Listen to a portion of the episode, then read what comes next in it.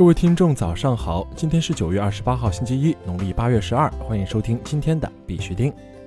截止到昨天下午十八点，全球数字货币市场总市值为三千七百零九亿美元，二十四小时成交量为七百八十五亿美元。比特币报一万零六百五十六美元，较前一天跌幅为百分之零点六四；以太坊报三百五十二美元，较前一天涨幅为百分之零点五六。昨天的恐慌与贪婪指数为四十七，前天为四十七，等级为平稳。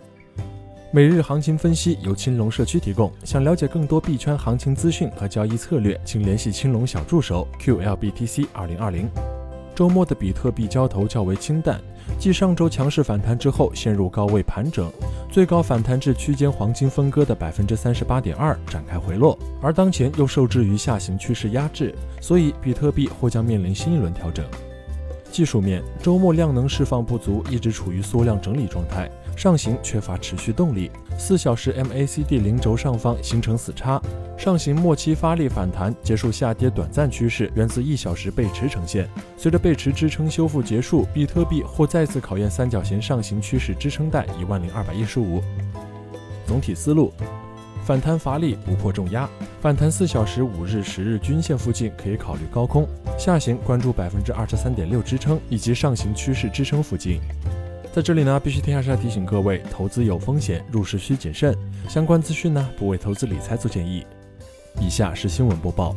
今日头条：龙江银行齐齐哈尔分行首笔跨境金融区块链平台融资业务落地。据东北网消息，近日，在国家外汇管理局黑龙江分局、国家外汇管理局齐齐哈尔市中心支局的悉心指导下，龙江银行齐齐哈尔分行在跨境金融区块链服务平台为企业客户成功办理一笔出口应收账款融资业务，金额为两万美元。这标志着龙江银行首笔跨境金融区块链服务平台融资业务成功落地。龙江银行齐齐哈尔分行在办理该笔业务的过程中，充分发挥地方性法人金融机构决策链短、效率高的优势，开通了特事特办的绿色审批通道，实现了业务当天上报、当天审批、当天放款的历史性突破。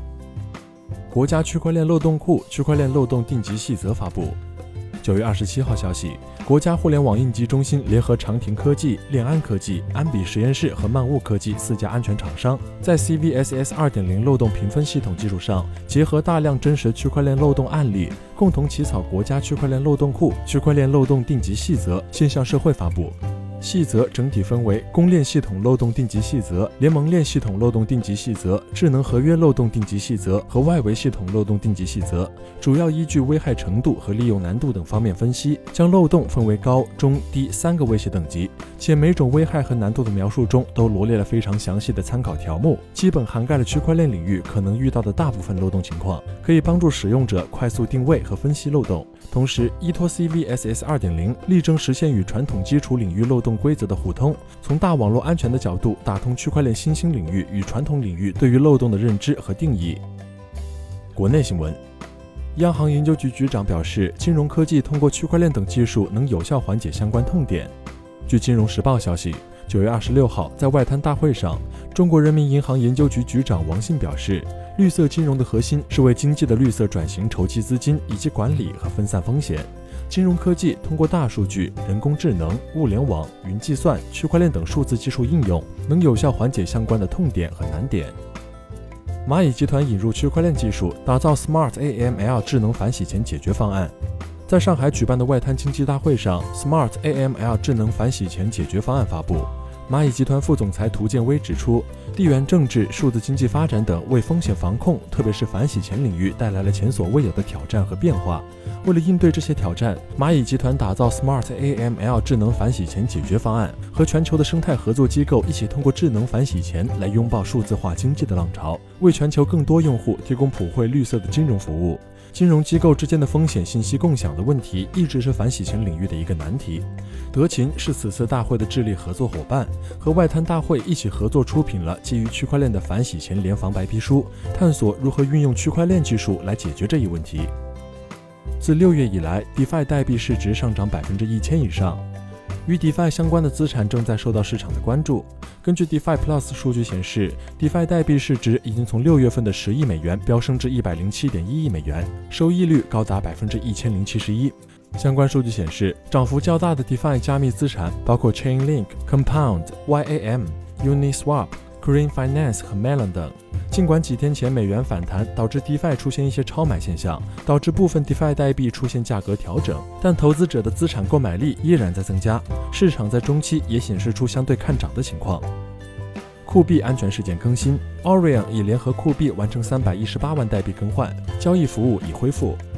据酷币 KuCoin 交易所消息，针对此次酷币热钱包异常转账事件涉及到的三百八十一万枚 ORM 代币，Orion 已联合代币完成代币的一比一更换，交易服务已于九月二十七号的十七点重新开放，充提服务也将于近期重新开启。国际新闻。剑桥大学加密资产报告表示，自去年以来，加密服务提供商的唯一用户数量激增百分之一百八十九。剑桥大学甲级商学院发布一份关于加密资产行业状况的研究报告。报告指出，第一，在二零一七年年底经历过市场的狂热以后，全职人力的增长显著放缓。二零一九年同比增长百分之二十一，较二零一八年的百分之五十七明显放缓。第二，平均有百分之三十九的工作量证明挖矿以可再生能源为动力。第三。就交易量和交易次数而言，链下交易继续以法定货币对加密货币交易为主，这意味着用户主要与交易所等服务提供商进行交互。第四，二零一八年至二零二零年期间，支持 Tether 的服务提供商的份额从百分之四增长到百分之三十二，支持非 Tether 稳定币的份额从百分之十一增长至百分之三十二。第五，总体来看，总部位于北美和欧洲的服务提供商的企业和机构客户占其总客户的百分之三十五。对于亚太地区和拉丁美洲的公司而言，占比分别为百分之十六和百分之十。第六，二零一八年至二零二零年期间，完全不进行 KYC 审查的仅提供加密资产服务的公司占比从百分之四十八下降至百分之十三。第七，截至二零二零年第三季度，在受访服务提供商中开设的一点九亿个账户中，共有一点零一亿名唯一用户。而在二零一八年底，仅有三千五百万名唯一用户，这意味着自去年以来，唯一用户的数量增加了百分之一百八十九。澳大利亚农业技术公司 AG Life 将在区块链溯源平台增加用户 App。澳大利亚农业技术公司 AG Life 将在区块链溯源平台增加用户 App，用户可以直接通过扫码标签的方式了解商品的来源和全过程。澳大利亚农业技术公司执行董事保罗·瑞安表示，食品欺诈每年给品牌造成数十亿美元的损失。家庭应有权利知道自己真正摆在餐桌上的内容。据报道，AG Life 在最近完成的国内外可追溯性实验中取得了成功。这些试验已在包括乳制品和牛肉在内的不同行业中进行。直布罗陀数字和金融服务部长表示，区块链行业需要监管才能成功，但不能过度。直布罗陀数字和金融服务部长 Isola 今日在 Coin Telegraph 上刊文表示，虽然区块链行业的主流应用正在加速，但我认为如果没有监管，它不会成功。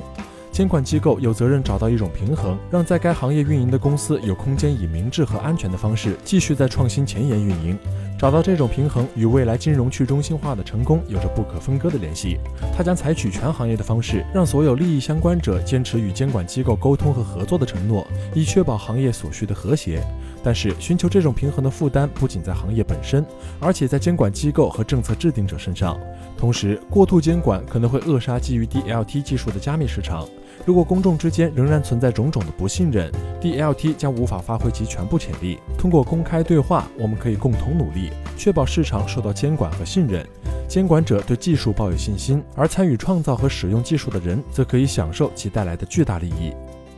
以色列支付服务商 Simplex 宣布将为酷币提供力所能及的帮助。以色列支付服务商 Simplex 宣布将在酷币被黑一事中与该交易所保持合作，提供力所能及的帮助。好了，今天的必须听新闻播报就到这里。更多区块链资讯呢，请关注我们的微信公众号 b i x u t i n g 下划线，也就是必须听的拼音加上一个下划线。喜欢的呢，点赞收藏，记得分享给身边的小伙伴哦。最后呢，感谢各位听众的支持，祝大家度过美好的一天，我们明天见。